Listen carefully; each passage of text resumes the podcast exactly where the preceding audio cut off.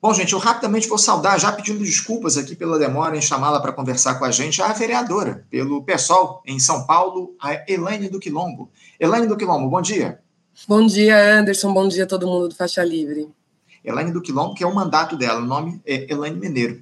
Mais uma vez eu agradeço, Elaine, a tua participação com a gente aqui no nosso programa. Muito obrigado por você se dispor a fazer esse diálogo, porque na semana que passou Oi, Elaine, uma parcela significativa da população da cidade de São Paulo atravessou momentos de enormes dificuldades. Um apagão aí após um temporal que afetou a capital paulista na sexta-feira, dia 3, deixou centenas de milhares de pessoas sem luz por vários dias. A situação só se resolveu plenamente, pasmem, uma semana depois do episódio. A empresa que faz a distribuição de energia em São Paulo, a Enel, alegou que a demora sem precedentes para a retomada do fornecimento se deu pela necessidade de troca de postes que foram ao chão por conta desse dilúvio. O fato é que prejuízos aos moradores e comerciantes foram enormes, não é, Elaine? Tanto que vocês, na Câmara dos Vereadores, instauraram uma CPI para investigar não só esse caso, mas a própria empresa, a própria Enel, que adquiriu a concessão uh, em 2018, se não me falha a memória. Elaine, é, é evidente que esses transtornos provocados pela Enel mostram o tamanho do descompromisso da empresa com a população de São Paulo. E eu gostaria que você falasse justamente sobre esse episódio em si, mas também sobre a instalação da CPI. Elaine, o que, é que vocês pretendem com essa comissão parlamentar de inquérito? Bom, Anderson, é, eu acho que você começa falando uma coisa que é fundamental, né? Que é o descaso com a população, né? De forma geral, né? Como você falou, foram centenas de milhares de pessoas que ficaram sem energia. Isso significa também para algumas pessoas ficar sem água, é, dependendo do local onde mora e comunidades que precisam utilizar bombas, né, para que a água chegue nas suas residências. Isso aconteceu, por exemplo, no Jardim São Luís, na zona sul de São Paulo. Então significa que a gente teve é, a falta de é, questões básicas, né, para que as pessoas consigam é, sobreviver dignamente. Sem contar também pequenos comerciantes, enfim, né, que perderam ali é, suas coisas que não vão conseguir trabalhar nos próximos dias depois de já ter passado aí por uma pandemia.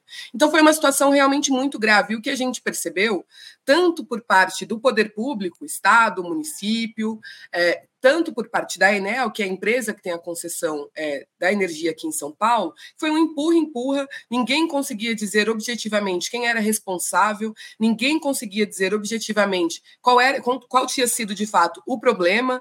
Né? A gente sabe que houve uma intempérie muito forte, a gente teve uma chuva e ventos muito fortes na cidade de São Paulo, mas a gente sabe também que uma cidade como São Paulo não pode dar uma desculpa como essa, né? porque tem que estar preparada para esse tipo de coisa acontecer. Inclusive, né, a gente tem aí passado passado por eventos climáticos cada vez mais tensos e a cidade, as cidades precisam se preparar para isso.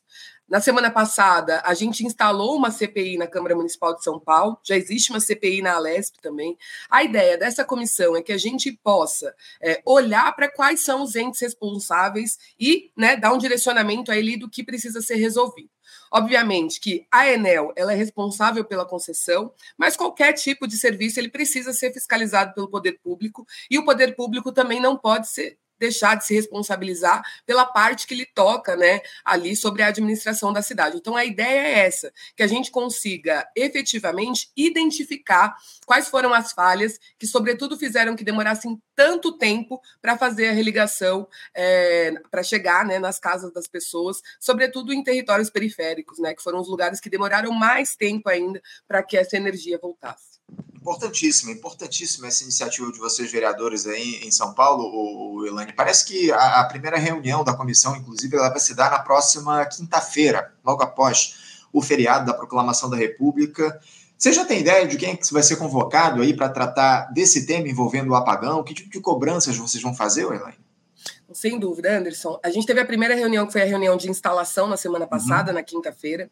É, geralmente, as reuniões de instalação elas só começam a CPI, mas neste caso, inclusive por se tratar de um caso que naquele momento a gente ainda estava passando pelo problema, a gente já apresentou, né? É, os vereadores já apresentaram alguns requerimentos, sobretudo de informação, então pedidos de informação para a Enel, é, mas também a gente já tem alguns apontamentos de quais são as pessoas que a gente precisa chamar para conversar. Sem dúvida nenhuma, né? Eu tive, inclusive, é, numa diligência que foi é, feita pelos deputados federais da Câmara, o deputado federal Guilherme Boulos pediu, uma diligência ao centro de operação da Enel, na Zona Sul, né, no Guarapiranga. E lá foi importante, é importante dizer que a gente tinha ali representante dos sindicatos, dos eletricitários, e esses já apontaram algumas coisas que eram importantes. Primeiro, que já tinham alertado é, para a possibilidade de um apagão em junho desse ano. Então, já tinham dito que existia uma possibilidade muito alta né, de um apagão na cidade de São Paulo, explicitaram alguns motivos. Outro ponto muito relevante que eles tocaram é que é, os funcionários, né, existe a possibilidade, pelo que eles falaram, de que os funcionários terceirizados recebem diferente, têm treinamento diferente e condições diferentes de trabalho do que os funcionários que são diretos, porque a Enel é a antiga Eletropaulo, então ela continua tendo funcionários diretos. E aí as condições de trabalho desses funcionários terceirizados e a condição dos traba de trabalho dos funcionários diretos são diferentes. Isso nos chama, traz um alerta também sobre como é o funcionamento do trabalho da Enel. Então, sem dúvida nenhuma, a gente precisa chamar os representantes da Enel para entender como é exatamente esse funcionamento dentro da empresa E sobre essa, né, esse apontamento que o sindicato já tinha feito sobre a possibilidade do apagão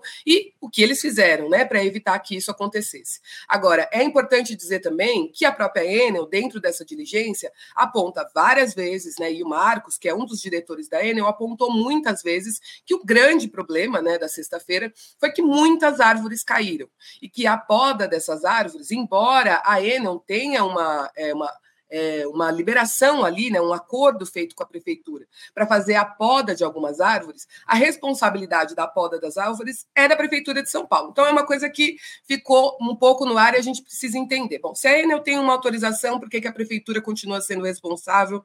Se tem dois responsáveis, por que, que nenhum consegue fazer com que essa poda seja feita na cidade de São Paulo? Então é, a gente caminha para isso, para entender ali exatamente quais foram os problemas e chamar essas pessoas. Então a gente precisa conversar com a Prefeitura de São Paulo para entender por que, que a, foda, a poda não está sendo feita e por que, que a Enel tem essa autorização, mas só faz em alguns casos. E isso o diretor da Enel fala né, na entrevista, é, mas a gente precisa entender. O próprio governador também já tinha apontado a responsabilização da prefeitura, né, dizendo que a prefeitura que era responsável pelas árvores na cidade. Mas, de novo, é importante dizer, né, as pessoas que estavam lá em diálogo com a Enel levantaram essa questão. O problema não são as árvores, o problema não é a chuva, o problema não é o vento, o problema é a gestão da cidade e a gestão dos serviços públicos. E se essa gestão não está sendo feita a contento, por, porque o poder público ainda não tinha fiscalizado e ainda não tinha apontado para que essa empresa fizesse é, mudanças na sua administração. E o que a gente acaba vendo, Elaine, num episódio como esse, é um jogo de empurra, né? O prefeito tentando jogar a culpa na Enel, a Enel tentando colocar a responsabilidade pelo episódio na prefeitura por conta da poda das árvores, enfim, é, é lamentável tudo isso que a gente tem observado. Agora, vocês estiveram lá né, em diálogo com a diretoria da Enel recentemente, buscando explicações aí para esse apagão. Eu fiquei sabendo, inclusive, Elane, eu queria que você falasse um pouco a respeito disso, que nos últimos anos houve uma redução significativa no quadro de funcionários da Enel, não é isso? É isso, a gente ficou sabendo que tinha uma diminuição de mais ou menos 36% no quadro de funcionários. Segundo a diretoria da Enel, eles recontrataram esses funcionários, a gente precisa também, já vai fazer pedidos e requerimentos para confirmar essa informação, mas repito, né, ali a gente tinha funcionários da Enel dizendo que não era bem assim, que essas recontra recontratações não foram feitas no mesmo termos. Para você ter uma ideia, a denúncia do sindicato é que grande parte desses funcionários não chegam a ganhar nem dois salários mínimos. E a gente está falando de um trabalho trabalho técnico, né, de eletricitários. Então você vê que é um trabalho, né, que existe uma possibilidade muito grande ali de estar acontecendo uma precarização, não só dos funcionários, mas também uma precarização do tipo de serviço que é prestado, do tipo de cruzeta que é instalado nas árvores, do tipo de material que é utilizado é, nessas conduções. Então é isso que o sindicato tem apontado e que a gente pretende investigar também. A gente tem responsabilização para todo lado, entendeu? A Enel é uma empresa que está faturando e muito aqui é, na cidade de São Paulo e no estado inteiro é, aqui em São Paulo. Né? Tem um faturamento de milhões aí anualmente. E ela faz investimentos nessa empresa. E a gente precisa entender que, quais são esses investimentos. Se esse investimento não é na contratação de funcionários ou não é na manutenção de funcionários qualificados, esse investimento está tá indo para onde? Porque pelo que o sindicato fala, os próprios materiais que a Enel, que a Enel continua utilizando são materiais frágeis, né, que estão aí, e como a gente viu, de fato, eles têm razão, né, com uma chuva que a gente teve na cidade de São Paulo, é, a gente ficou sem energia. O que mais é, nos incomoda, inclusive, quando a gente fala dessa gestão de funcionários, é que sim, né, existe a possibilidade de que serviços, né, é, sejam cortados quando você tem uma intempérie muito forte, como foi na sexta-feira, e todo mundo entende isso. Mas a nossa grande preocupação foi a impossibilidade que a Enel tem, a incapacidade que ela teve de fazer com que esse serviço voltasse a funcionar num tempo razoável né? Porque a gente está falando, por exemplo, de famílias que ficaram sem insulina em casa, que não pode passar mais de três horas sem refrigeração, né? A gente está falando de pessoas que perderam aí é, muitas coisas. Então, mais do que é, essa energia, né? E de toda essa gestão da cidade, é também porque que a Enel não tinha condições, não tinha funcionários o suficiente para ver o que estava acontecendo. A gente estava na quinta-feira, né? Praticamente uma semana depois, recebendo vídeos e recebendo é, notificações de pessoas dizendo: olha, aqui não só não tem energia, como absolutamente em nenhum momento um técnico da Enel apareceu para ver o que estava acontecendo. Então, é, não é só sobre é, a qualidade do serviço prestado, mas realmente se eles têm condições é, de prestar esse serviço. O Elaine, inclusive, a gente na semana passada dialogou a respeito de todos esses temas com o pessoal da Federação Estadual dos Urbanitários do Sudeste, o pessoal da FRUZE teve aqui com a gente para tratar dessas questões do apagão que a gente teve aí ao longo dessa, desses últimos dias em São Paulo. Vocês veem responsabilidade efetiva do prefeito Ricardo Nunes uh, nesse processo, Elane? Como é que o, prefeito pode ser implicado nesse cenário, nesse, uh, nesse, esse transtorno que houve aí para a população São Paulo? Você tocou aqui em pontos fundamentais, né? Os prejuízos que esse apagão trouxe para pessoas, inclusive, que tratam de doenças raras, precisam de, uh, de refrigeração para os seus medicamentos. Vocês veem responsabilização aí do prefeito ao longo dessa CPI que vai ocorrer aí em São Paulo? Sem dúvida nenhuma. A gente está falando aqui é, de pessoas que perderam, que tiveram prejuízo em suas casas, mas você está falando também de UBSs que ficaram sem energia, está falando de escolas que ficaram sem energia. A gente teve, por exemplo, acesso a uma escola em que os alunos que têm é, um, um, transtorno, né, que precisam de uma hora a mais para fazer a prova, terminaram a prova do Enem no escuro. Então, é, isso né, faz com que a responsabilidade ela não seja só de um ente, mas de todos os entes envolvidos, inclusive do prefeito Ricardo Nunes. Este, inclusive, junto com a Enel, resgata né, uma possibilidade de taxação da população, que depois ele vai chamar de contribuição voluntária, né, é, para fazer com que os fios sejam enterrados, né, que essa seria uma opção mais segura para todas as pessoas, né, fazer com que os fios não tivessem ali é, tão expostos a intempéries, né, tão expostos a quedas de árvore, por exemplo exemplo, ou, ou é, carros, né, acidentes de trânsito, enfim. Esse enterramento é uma coisa que a gente já tem discutido há bastante tempo na Prefeitura de São Paulo. Agora, as soluções que tanto a Prefeitura tem apresentado ao longo do tempo, como principalmente a empresa, a Enel, né, que ganhou a concessão, sempre é responsabilizar e taxar ainda mais é, a população para que esse serviço aconteça. A gente entende que é um serviço caro, mas a gente entende também que isso é responsabilidade do Estado, que isso é responsabilidade da gestão da cidade. E é óbvio óbvio, né, que o Ricardo Nunes, com certeza, ele precisa ser responsabilizado também sobre a parte que toca. A gente já falou aqui sobre a gestão é, das árvores na cidade, né, que não é culpa das árvores, né? As árvores, na verdade, são soluções para muitas coisas que a gente tem na cidade, mas se a gente não faz uma gestão correta e coerente, né, se você não tem técnicos, né, para fazer essa gestão dessas árvores, a gente vai ter problemas, não só com a Enel, mas a gente já viu casos com chuvas, as árvores caindo em cima de carros, as árvores caindo em cima das calçadas, travando ruas. Então, esta sim é uma responsabilização da Prefeitura da cidade de São Paulo, independente do problema que ela tem com a Enel. Porque se a gente tem um problema né, com a poda na cidade de São Paulo, primeiro com a poda em si, depois com o descarte que é feito com o material dessa poda. Enfim, este é um problema típico da cidade, da cidade. Esse é um problema típico do município. E é uma vergonha que uma cidade como São Paulo, que a gente deveria estar discutindo aqui temas moderníssimos, né, pensando, tem uma cidade que continua estagnada no tempo. São Paulo parece que parou na década de 70 e 80 quando se fala de gestão inteligente da cidade.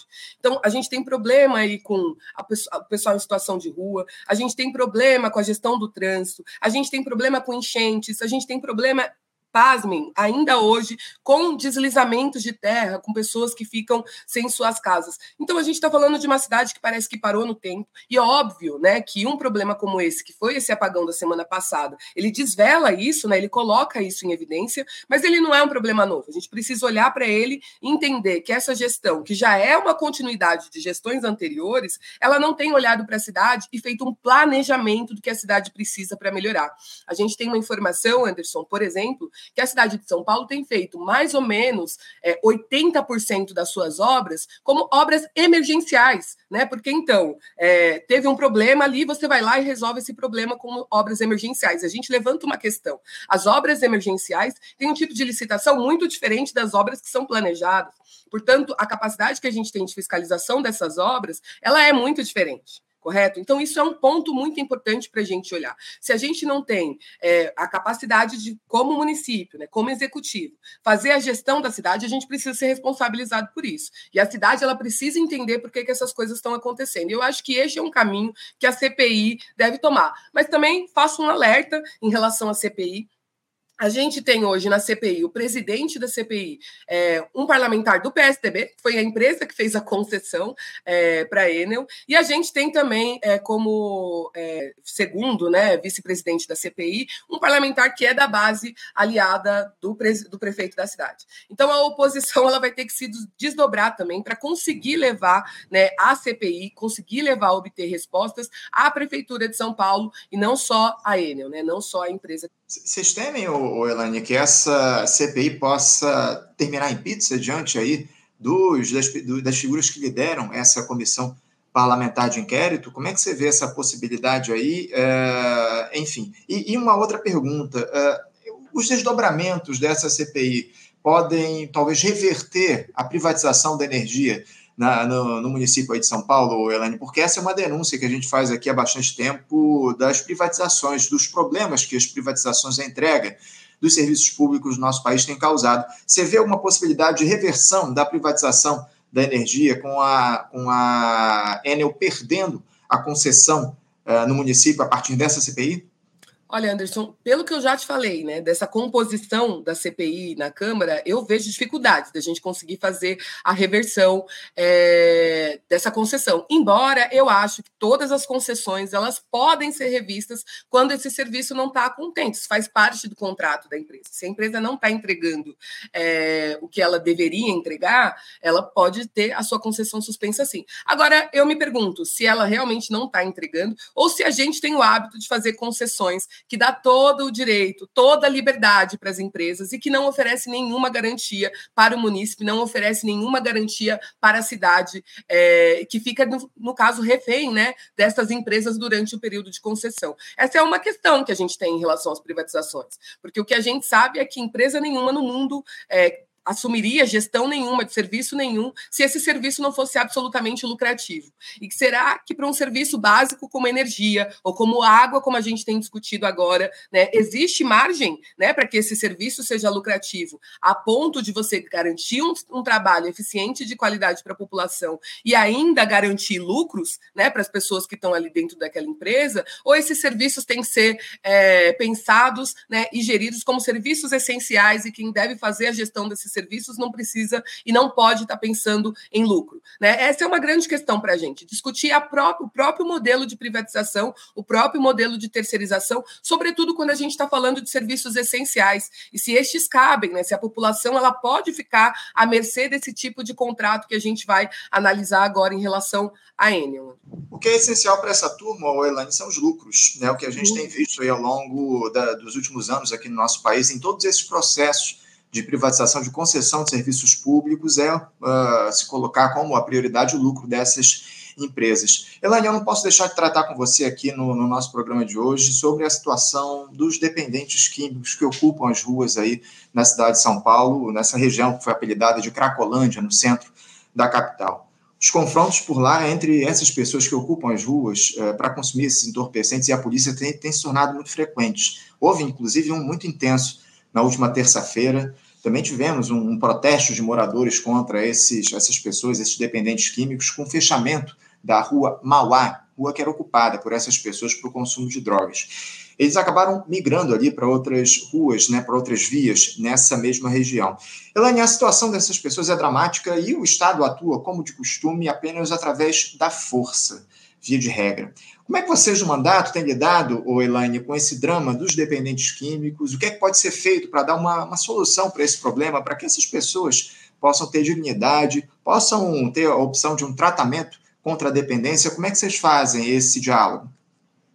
O Anderson, acho que você já deu a chave aí, né? A gente tem que falar de tratamento né, para essa população e não só reprimir essa população. A cidade de São Paulo hoje tem praticamente um terço da população de rua do país. Né? Então, isso é um número muito sério, é um número muito alarmante, e como você também colocou aqui, é, a postura da gestão nos últimos tempos tem sido é, só reprimir essas pessoas, fazer com que a cidade construa, né? E agora a gente conseguiu a proibição no governo federal, mas fazer com que a cidade tenha uma arquitetura hostil a essas pessoas, né? Para que elas não estejam em determinados lugares e não oferecer tratamento adequado. A gente teve é, uma manifestação ali na rua Mauá, mas a gente também teve uma manifestação, por exemplo, Anderson, em Cidade Tiradentes, né, ali na divisa com Guaianazes, na José Gino Neves, por conta da instalação também de uma vila reencontro. Portanto, o que, que a gente pode dizer?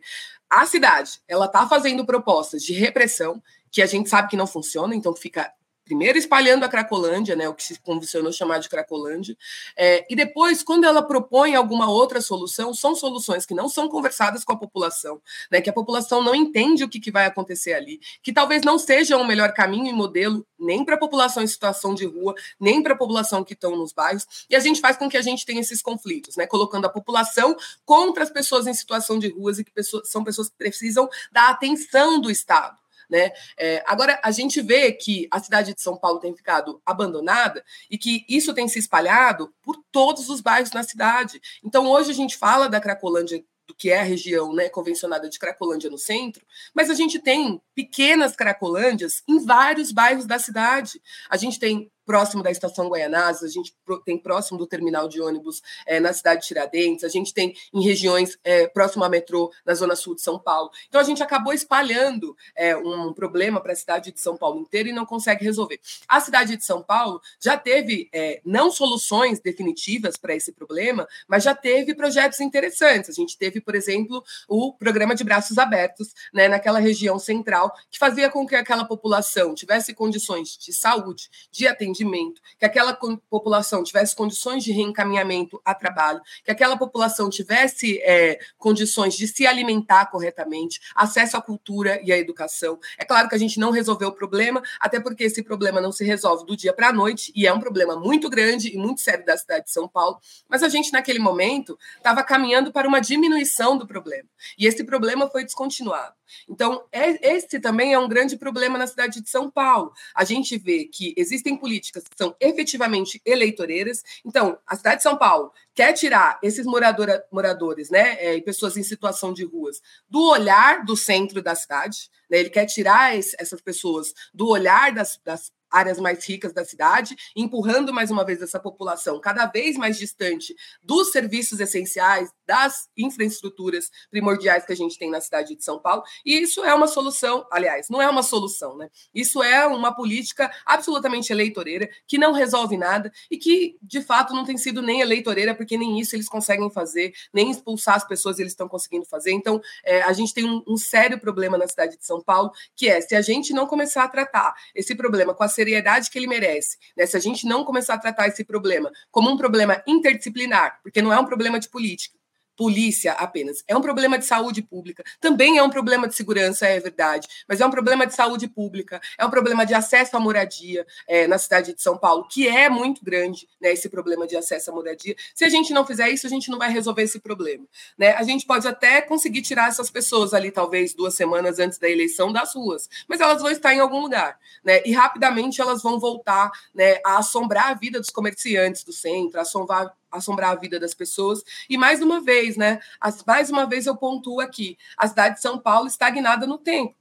Uma cidade que poderia ser uma cidade é, ícone né, para o resto da América Latina. A gente poderia estar tá fazendo aqui grandes trocas com outras cidades grandes, como são a cidade de São Paulo. A gente poderia estar tá pensando coisas incríveis, com muita imaginação política para a cidade de São Paulo, mas mais uma vez a gente se volta para problemas né, que a gente já poderia ter resolvido se a gente tivesse é, uma condição necessária. Eu acho que a gente tem na cidade de São Paulo hoje grupos incríveis que trabalham com redução de danos, quando a gente fala é, do uso abusivo de álcool e drogas. A gente tem uma política em São Paulo, que estão os CAPs, né? A gente tem políticas públicas efetivas que ajudam né, é, a cidade de São Paulo, mas que são totalmente sucateadas, né? É, ou que, mais uma vez, né, a cidade aposta em terceirização de serviços que são essenciais.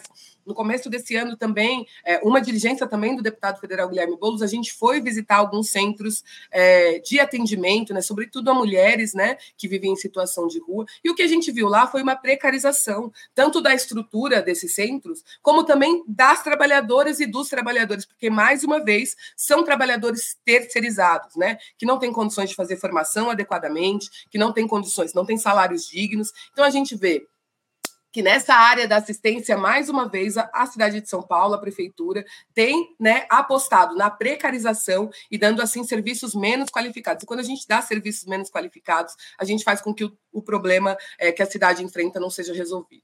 Esse é um problema que assola não só a cidade de São Paulo, esse é um drama que assola outras grandes cidades do nosso país, inclusive nós aqui no Rio de Janeiro, porque quando a gente está falando da situação dessas pessoas em situação de rua, é, é a gente está falando, acima de tudo, de oferecer cidadania e dignidade para essas pessoas. A questão da dependência química é muito grave e o, o Estado precisa atuar com força no sentido de oferecer tratamento para essas pessoas. Como você colocou, o problema é de saúde pública e a gente, infelizmente, não vê uma ação mais efetiva dos diferentes órgãos de Estado aqui no nosso país para dar conta desse drama que as pessoas vivem. Elaine, eu quero agradecer demais a, a tua participação aqui no programa. Você pode ter certeza que a gente vai acompanhar de perto os desdobramentos dessa CPI eh, da Enel aí em São Paulo. Vamos ver o que é que vai acontecer, o que é que vai resultar dessa comissão parlamentar de inquérito e a gente continua contando com o mandato de vocês para fazer esse diálogo aqui no nosso programa, tá bom, Elaine? Muito obrigado pela tua Obrigada, participação. Eu desejo a você uma ótima semana de trabalho e deixo meu abraço.